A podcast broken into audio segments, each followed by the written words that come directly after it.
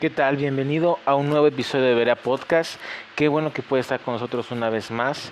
Vamos a continuar con nuestro estudio del libro de Apocalipsis. Específicamente vamos a estudiar y a seguir estudiando sobre Babilonia. Entonces ve por tu cuaderno, tu pluma, tu bebida favorita y comenzamos.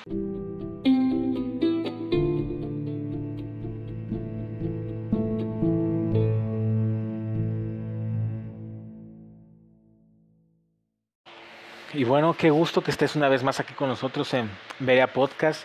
Pues como escuchaste en la introducción, seguimos estudiando el libro de Apocalipsis, ahora ya introduciéndonos más en forma en, lo que el sí, el libro de Apocalipsis tiene que decirnos sobre Babilonia, sobre la gran ramera y los capítulos por excelencia para hablar de este tema en Apocalipsis son el capítulo 17 y el capítulo 18.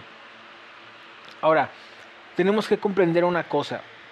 Aquí vamos a entrar a una explicación angelical, de hecho a la cuarta explicación angelical que tú puedes ver en Apocalipsis 17, del 1 al 19, más o menos. Y aparece justo después de la séptima copa, que esto es Apocalipsis 16. Es lo que aquí el ángel nos quiere hablar y nos quiere mostrar a través de esta profecía, a través de esta escritura, o, lo que, o la pregunta que quiere responder es, ¿por qué la ira de Dios es tan severa como para requerir la destrucción de todas las infraestructuras de la sociedad en los últimos tiempos? El ángel nos explica por qué billones de personas serán perderán la vida en los juicios de las copas y por qué la infraestructura de las naciones debe ser desmenuzada en pedazos mientras nos aseguran la derrota de Babilonia, de la ramera.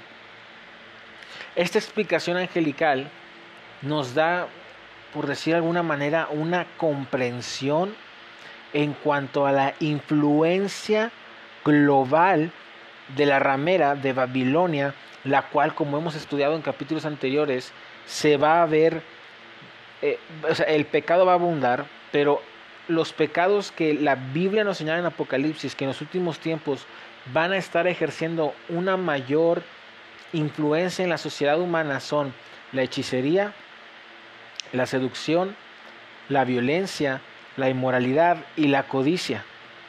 Todos estos pecados van a estar fluyendo en la sociedad en, su mayor nivel como nunca en la historia del hombre, de mano de la ramera babilonia, que lo que va a hacer es que va a infiltrar en cada una de las estructuras de la sociedad, requiriendo que cada raíz de este sistema corrupto sea totalmente destruida. Es por eso que la ira de Dios tiene que ser tan brutal, porque hermano, Dios tiene que, a través de los juicios de las copas y en sí, de cada serie de siete juicios, pero hablando de los juicios de las copas, que son los juicios más duros y que son los juicios más severos, por decirlo de alguna manera, lo que Dios está haciendo es destruir la influencia que por miles y miles de años, desde el jardín del Edén, desde la caída del hombre, Satanás ha ido infiltrando en cada aspecto de la sociedad,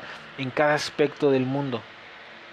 Son miles de años de corrupción, miles de años de una tierra bajo pecado, bajo la maldición de pecado del corazón del hombre rebelándose contra el Señor. Y Dios a través de estos juicios tiene que va a empezar o, o va a destruir la totalidad de la influencia de Babilonia que se ha infiltrado alrededor de los años y de los siglos. Ahora, Apocalipsis 17 y 18 es una de las profecías de los últimos tiempos más importante. ¿Por qué? Porque nos da una profundidad en cuanto a la estrategia de Satanás para engañar a las naciones. Mientras hace que muchos cristianos se aparten de la fe, que es lo que habla 1 de Timoteo 4 del versículo 1 al 3, que es la gran apostasía, que el, el apóstol Pablo en sus cartas nos habló de dos señales que nos indican o que nos muestran que el regreso de Jesús está pronto Y estas dos señales son uno, la gran apostasía y la otra señal es la aparición del, anticristo en la esfera mundial. Que es lo que está hablando en 1 Timoteo y es lo que habla en 1 y 2 de Tesalonicenses. Ahora, aquellos que sean engañados por Babilonia van a terminar en el lago de fuego y aquellos que resistan mientras exponen a la ramera muy probablemente serán asesinados. Tú puedes ver esto en Apocalipsis 17:6. Entonces, aquí los últimos tiempos como cuando empezábamos a estudiar esto decíamos, los últimos tiempos son el ambiente eh, por decirlo de alguna manera espiritual idóneo para que el corazón del hombre encuentre definición. O se van a definir por la verdad y el Evangelio y por Jesús, o van a abrazar el engaño de la ramera, van a ponerse la marca del anticristo y van a terminar en el lago de fuego. Ambos van a tener un, un, un costo muy duro, unos van a terminar en el lago de fuego, pero otros van a entrar en la gloria del Señor van a ver las promesas de Dios para la tierra, pero también van a afrontar uno de los tiempos más difíciles que según esto Jesucristo nos habló, que dijo, no hay una, no va a haber un, un tiempo como este, ni habrá, ni, ni existió jamás un tiempo tan duro como esto, que aún la Biblia, la escritura, en el libro de Isaías nos dice que en los últimos tiempos va a haber regiones de la tierra donde encontrar a un hombre con vida va a ser más difícil que encontrar oro. Entonces van a ser tiempos muy duros, pero van a ser tiempos que Dios va a usar esa dificultad, esa dureza de, de, estos tiempos para lograr que el corazón del hombre se defina por la verdad de Jesucristo o se incline aún más por el pecado. Ahora, en Apocalipsis 17 es uno de los pasajes más directos en términos del mensaje del libro, convirtiendo este capítulo en uno de los capítulos más fáciles de entender. Los temas principales son el poder seductor, la persecución, junto con la inevitable destrucción del sistema de Babilonia. Como habíamos dicho, Babilonia será un movimiento de adoración que unirá a una a una de las más grandes religiones del mundo y a su vez será un movimiento de justicia falsa presentándose ante el mundo como un sistema que se preocupa por el hombre, que se preocupa por las, necesidades de los pobres y el bien de la humanidad. Pero esto va a ser solo una fachada, va a ser solo una mentira. Ahora, Apocalipsis 17 y 18 es la profecía más larga en el, Nuevo Testamento, la cual consta de 42 versículos.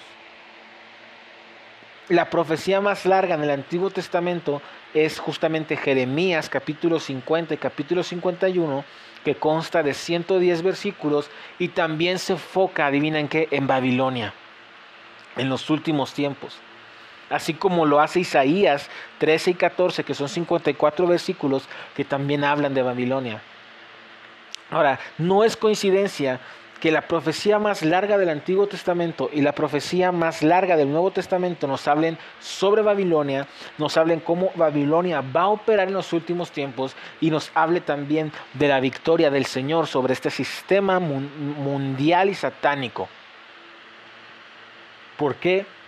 Porque lo, es, es, debido a que Dios quiere que entendamos su significado, pero que también entendamos el peligro que, que Babilonia habla. Entonces, esto es muy importante que lo entendamos. La, la, hay algunos teólogos que han estudiado este tema y que dicen que así como el Estado de Israel fue reconstruido como una señal escatológica de los últimos tiempos, dicen que también Babilonia literalmente será reconstruida en la ciudad que ahora es Irak, que es a 50 millas alrededor de Bagdad, que será restaurada y que será usada como uno de los cuarteles, cuarteles generales para el anticristo. Ahora, yo cuando, cuando comencé a estudiar esto dije, ay, o sea, debe ser una broma. Pero en el corazón del hombre ya hay un plan de reconstruir esto. Saddam Hussein, el dictador, este dictador del Medio Oriente, que fue eh, este, que, fue asesinado que hace tiempo por la, por la Armada estadounidense, él estaba reconstruyendo Babilonia. Él, tú te puedes meter a Google y él tenía una obsesión con Babilonia y puedes ver cómo estaba reconstruyendo el templo de una forma más moderna y, un plan que, que, al final quedó a medias, pero algo, algo que dije fue, esto es posible, puede ser que sea cierto. No, no te estoy diciendo que va a pasar, simplemente te estoy exponiendo una de las posturas escatológicas de, muchos teólogos que han estudiado esto, que dicen que así como las profecías de Israel ahora toman forma en el Estado de Israel, después de miles de años de no existir como nación, dicen que estas profecías van a tomar lugar cuando Babilonia sea reconstruida y, que, y, sea usada como un cuartel general para el anticristo. Y dicen que esta ciudad funcionará como un centro mundial de religión demoníaca y de redes económicas. Esto tú lo puedes ver en Apocalipsis 17 y 18, Isaías 13, 14, Jeremías 50, 51. Ahora, eh, eh, es algo que te dejo a consideración. También hay otra postura que nos habla de que Babilonia pues simplemente es este estado espiritual, esta religión falsa, este movimiento de justicia falsa, este movimiento de economía que, eh, demoníaco, pero también unos dicen que tiene su cumplimiento en una ciudad física que será reconstruida en los últimos tiempos. No, no lo sabemos, tú Estúdialo, pide discernimiento y quédate con lo que más te, te, haga sentido, ¿no? Y con el Espíritu Santo te muestre. Ahora, existen dos etapas dentro del plan de Satanás para los últimos tiempos. El objetivo de este plan, número uno, es el ser adorado por todas las naciones y gobernar a las naciones. Ahora, desde su caída, Satanás ha deseado siempre ser adorado como Dios. Eso tú lo puedes ver en Ezequiel 28, Mateo 4, Isaías 14. Y Satanás va a obligar a las naciones a hacerlo. ¿Cómo lo va a hacer? A través del temor, a través del miedo. Jesús, en cambio, está levantando adoradores enfermos de amor, quienes lo aman y quienes lo adoran con libre albedrío, pero Satanás está levantando o va a levantar una generación de adoradores que lo van a adorar por temor y por miedo. Eso tú lo ves en Apocalipsis 13:4 que dice, y adoraron al dragón que había dado autoridad a la bestia y, adoraron a la bestia. Esto está hablando de cómo las naciones van a estar en un culto de adoración a Satanás en los últimos tiempos. Ahora, tú vas a decir, Carlos, por favor, o sea, es muy difícil que, que, eh, que un cristiano, un budista, un musulmán o un hindú de repente dejen su religión y se conviertan en adoradores devotos de Satanás. Claro que es difícil y Satanás sabe que es difícil. Por lo tanto, el primero, Satanás, los persuadirá a unirse a la religión única mundial de tolerancia que los unificará al declarar que todos los caminos conducen a Dios y a la salvación. Y eso tú lo puedes empezar a ver ya lo estamos viviendo. Estamos viendo campañas donde dicen que no importa que seas cristiano, no importa que seas budista, no importa que seas musulmán. No, aquí lo que importa es que todos adoramos a un mismo Dios. Hemos visto comerciales, hemos visto campañas, hemos visto filósofos modernos levantándose diciendo esto. Y esto es solo un esbozo, eso es solo un, acto precursor de lo que Satanás está haciendo en los últimos tiempos. Y él va a levantar una religión única una religión mundial y una religión de tolerancia que llevará como lema todos los caminos conducen a Dios y, de esta manera Satanás va a remover todos los absolutos religiosos. Cuando las multitudes, cuando las naciones sean seducidas a unirse a esta religión de la ramera Babilonia, esto debilitará sus conciencias en cuanto a su herencia religiosa y hará que ellos rompan su comunión y sus lazos estrechos que los unían a esos valores. Y esto va a preparar el ambiente para la segunda parte del plan que es después que el anticristo sea sanado milagrosamente de una herida de muerte, Satanás lo presentará como el Mesías prometido, demandando que todos lo adoren o de lo contrario serán condenados a muerte. Que esto ya lo estudiamos cuando eh, hablamos del anticristo, como él va a levantar este sistema de adoración a sí mismo, él se va a sentar en el templo de Jerusalén, él va a construir una estatua que va a tener vida, que va a obligar a las naciones a adorarlo, y aquel que no lo adore y que no tome su marca será asesinado. Este es el plan de Satanás para los últimos tiempos. Ahora, el surgimiento de este falso movimiento de adoración conducirá a la gran apostasía en la iglesia. El punto es que este, esta Babilonia no solo se infiltrará en la sociedad y en el mundo caído, sino que también tendrá un ataque a la iglesia, al cuerpo de Cristo. Y, y como te comentaba, las dos grandes señales que Pablo nos dio para señalar el tiempo de la segunda venida de Jesús son la gran apostasía de la fe combinada con la aparición del anticristo en la esfera mundial para establecer paz. Esto tú lo puedes leer en 1 Tesalonicenses 5.3 y en 1 Timoteo 4 del 1 al 3. Ahora, ¿cómo va a lograr esto? Satanás va a levantar falsos maestros, falsos cristos, falsos profetas que a través de milagros y señales demoníacos y engañosos van y a través de falsas doctrinas de hipergracia, falsas doctrinas, falsos evangelios, eh, herejías, van a infiltrarse en la iglesia y van a confundir a la mayoría de la gente, pero también va a levantar, Satanás va a valerse de la ofensa. Muchos que van a estar viviendo en los últimos tiempos se van a estar preguntando por qué Dios está permitiendo que pase esto en las naciones. Porque hay hambre, porque hay guerra, porque hay desigualdad, porque hay enfermedades, todo ese tipo de cosas. Y la gente se va a ofender con Dios.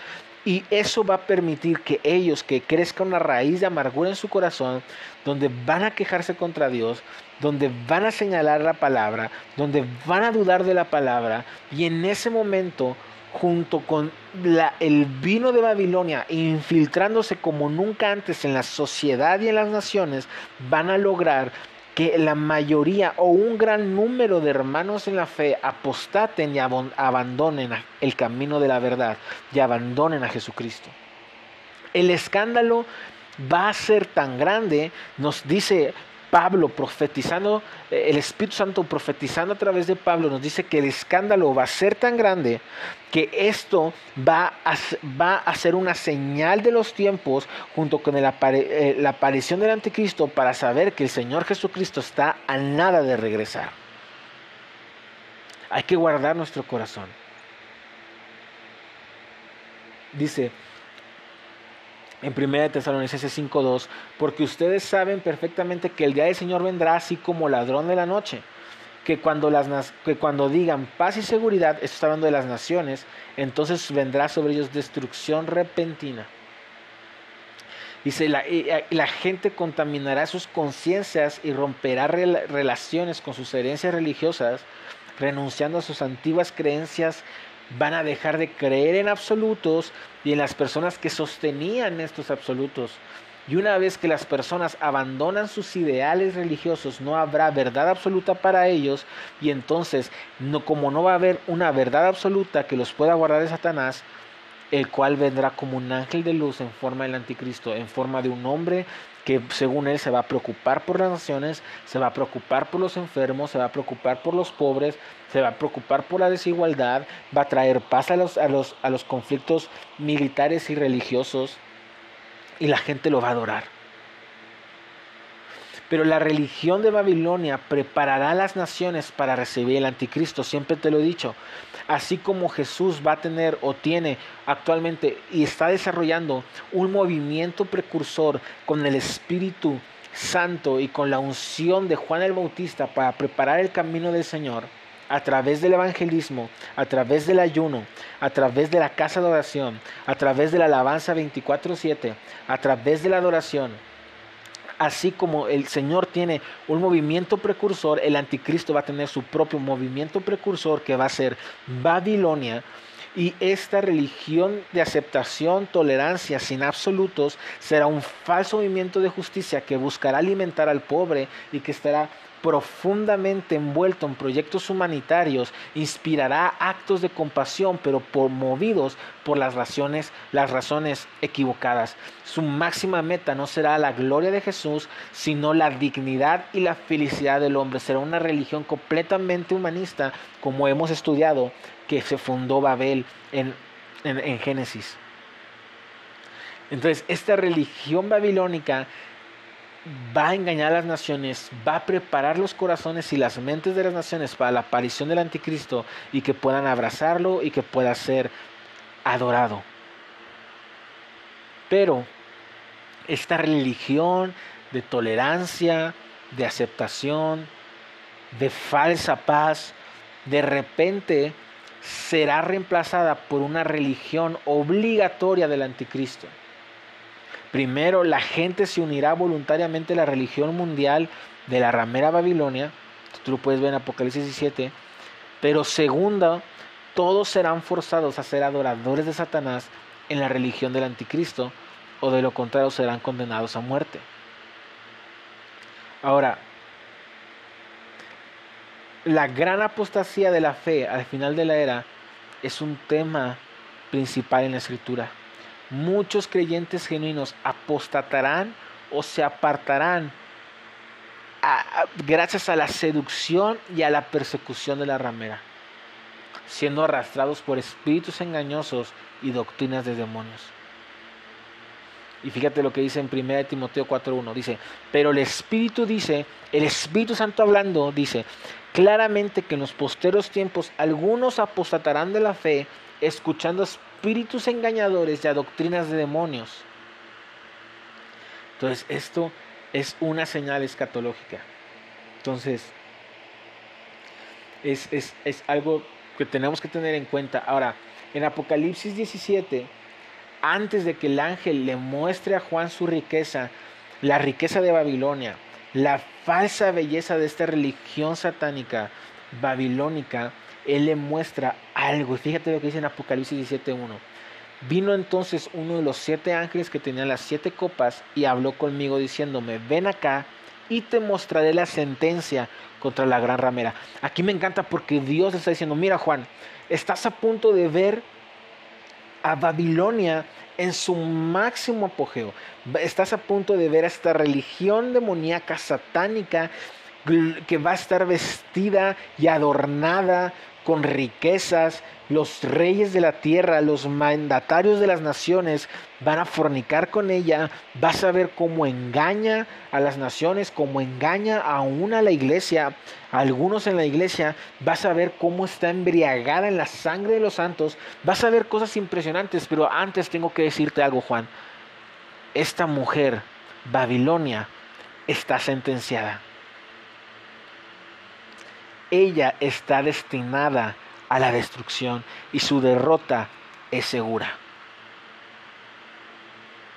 Wow.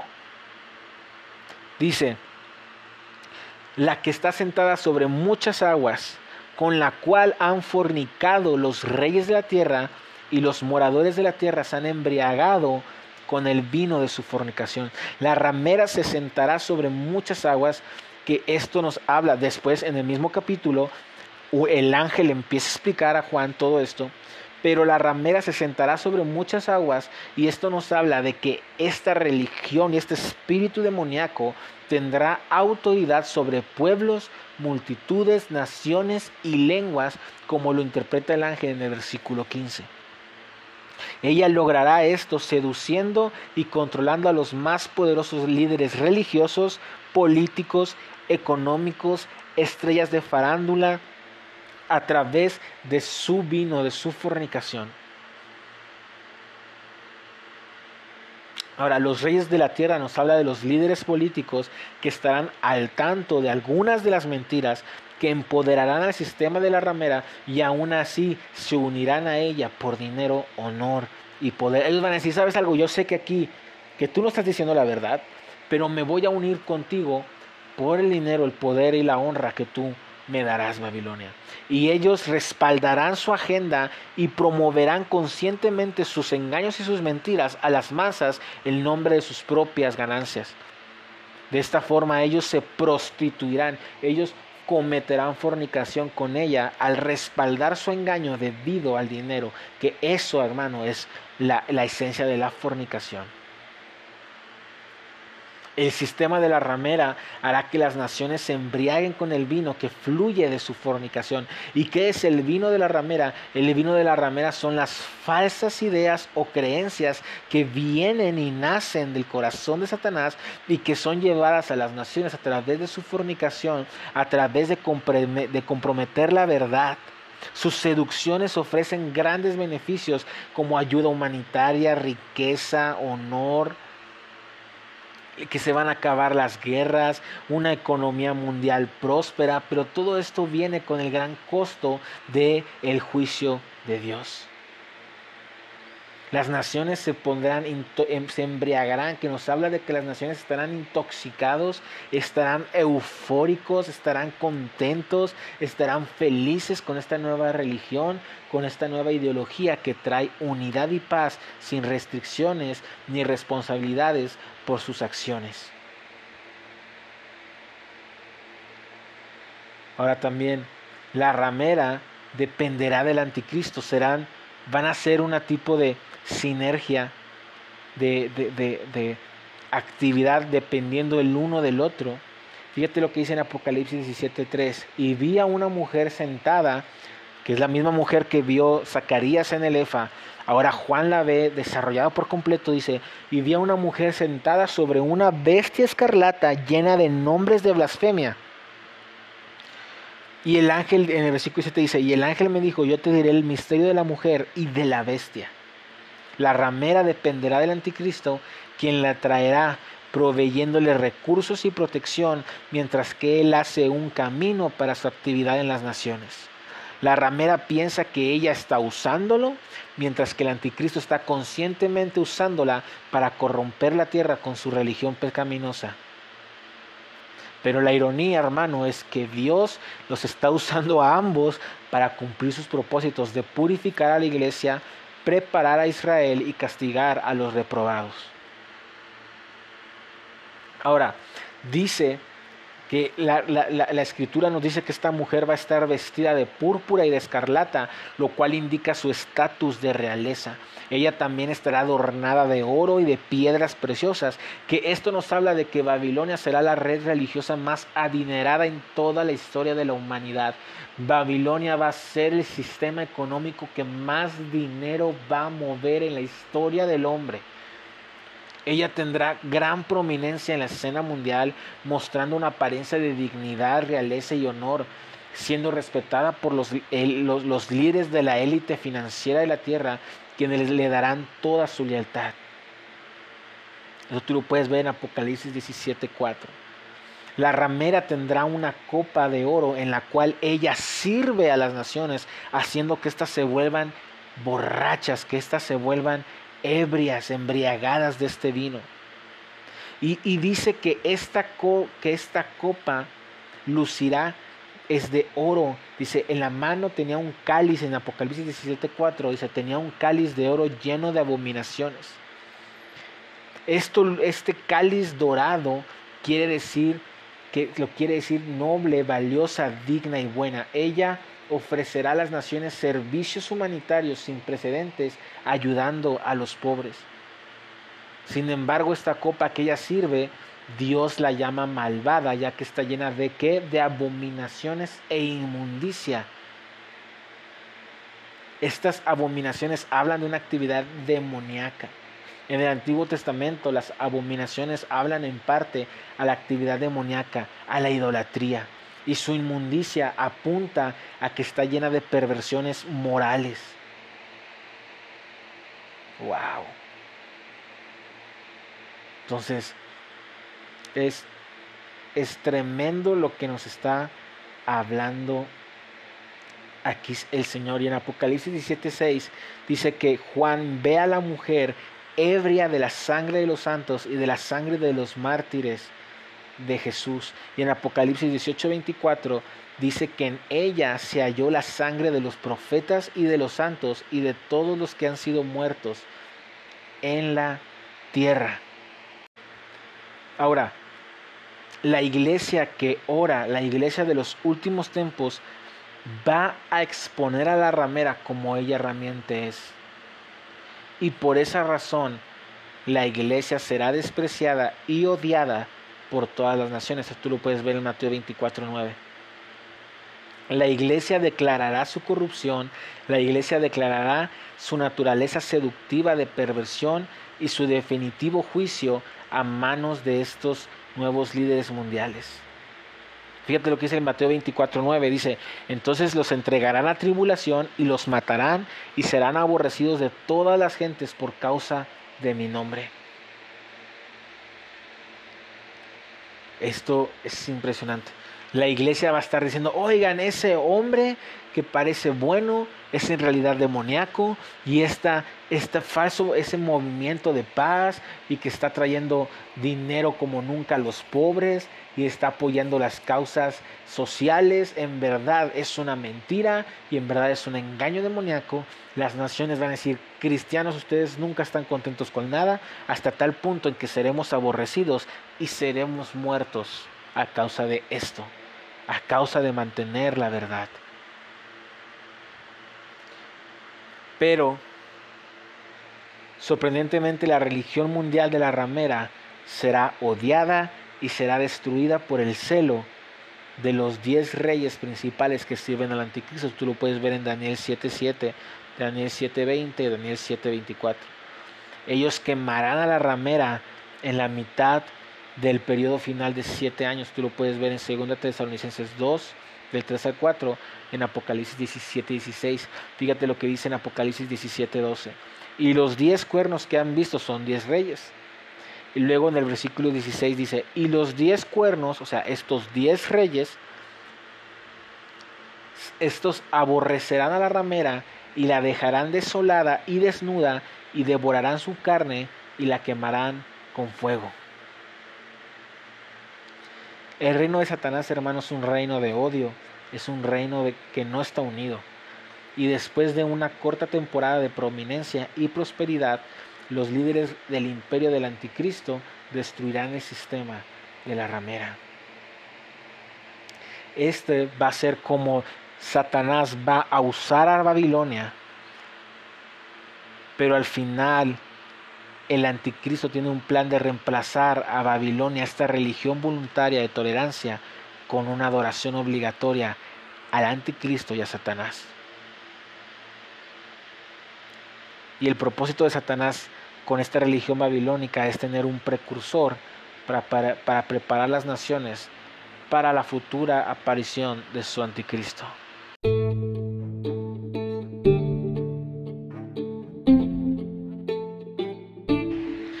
Bueno, hemos llegado así al final de este capítulo de Berea Podcast. Espero te haya bendecido, espero te haya sido de edificación.